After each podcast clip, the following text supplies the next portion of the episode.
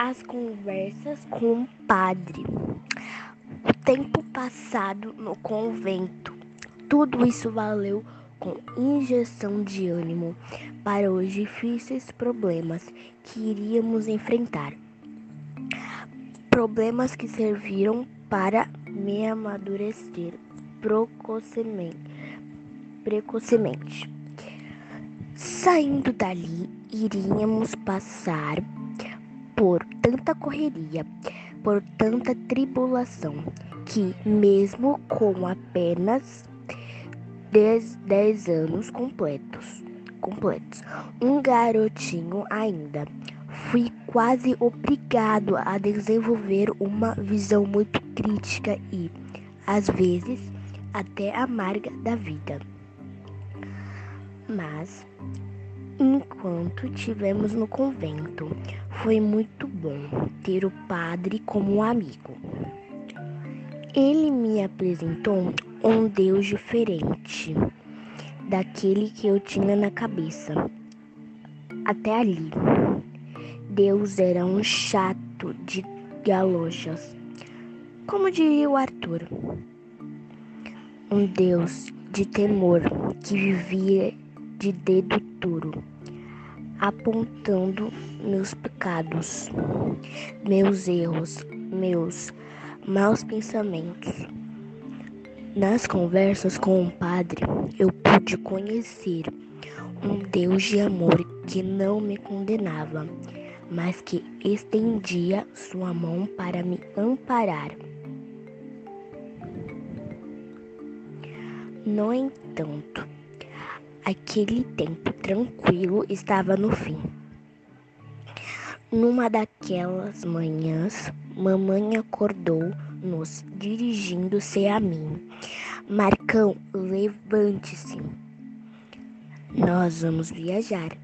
Ainda sonolento, eu resmunguei.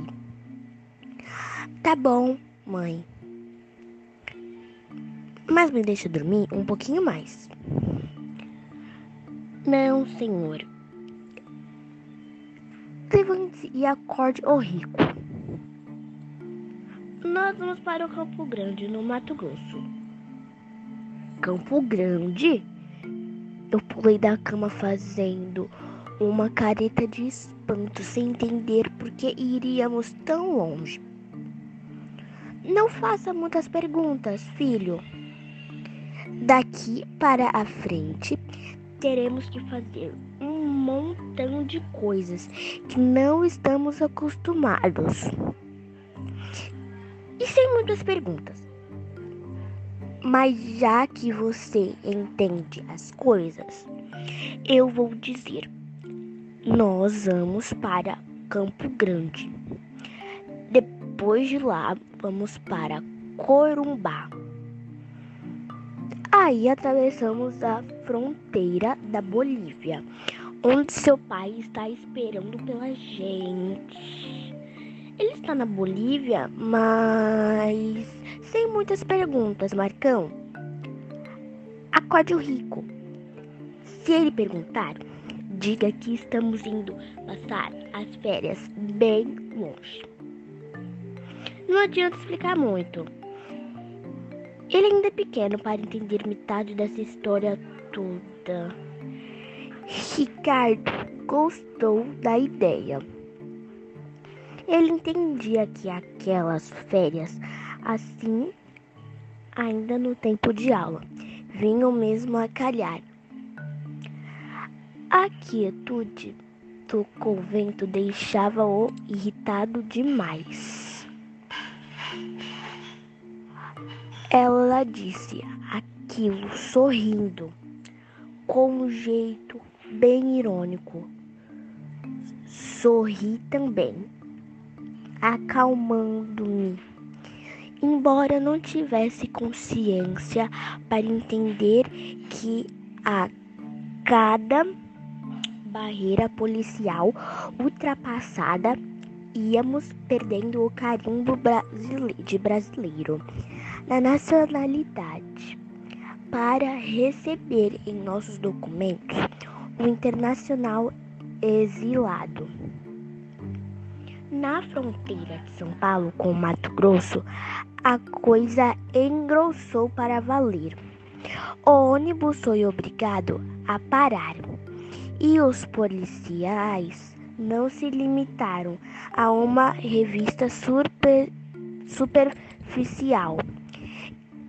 Entrou um agente, a paisana, encarando passageiro por passageiro pedindo documentos, querendo saber quem era quem.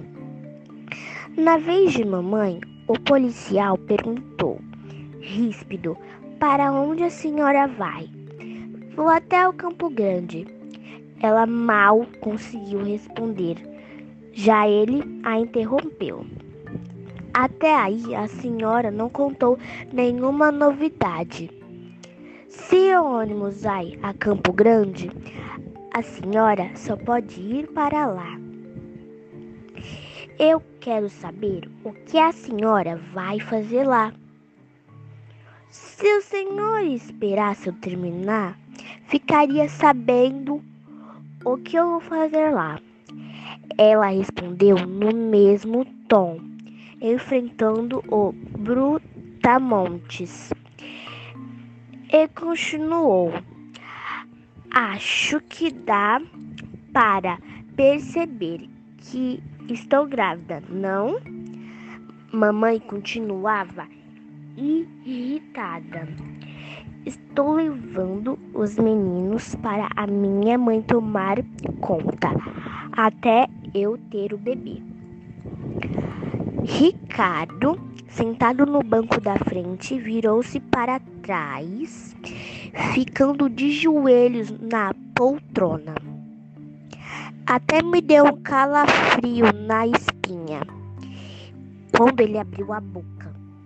Pronto, só faltava lhe dizer que vovó morava em Belo Horizonte. Ponto, tudo a perder ainda. bem que na cabecinha dele só havia preocupação com as férias de graça. A gente não está in... a gente não está indo de férias, mãe. Ele meteu o B ele meteu o B D. Ainda bem que mamãe não contará a verdade para ele. Contasse, ele iria sem querer entregar a família, dedando o verdadeiro motivo de nossa viagem. Mas o jeitão despachado e espontâneo com que ele interferira na conversa reclamando em voz alta. Serviu para quebrar a tensão gerada pela presença do policial. Todo o ônibus rindo de meu irmão. O policial ficou meio sem graça, comentando amistoso, dando por encerrada a inspeção. Então, Aproveite bastante, seu pilantrinha. Tão logo, tão long, tão logo o ônibus livre da barreira policial, pois-se em marcha, mamãe sorriu para mim, confirmando mesmo que uma mulher grávida e dois garotos não colocavam em risco o gigante pela própria natureza. Passado o susto, cessando o burburinho dos passageiros sobre a truculenta batida policial, comecei a me lembrar dos amigos que ia deixando para trás. E de repente tropecei em um nome muito querido, Ana Rosa. Mas que gratidão a minha com os acontecimentos tão repentinos. A fuja precipitada de papai, nossa ida para o convento, a viagem, inesperada. Não pude dizer nenhum até, ma, até, mas a menina de quem eu gostava. Sim, porque nos meus 10 anos completos eu amava, eu amava Ana Rosa. E o nosso amor se é que o relacionamento de duas crianças pode ser chamado de amor.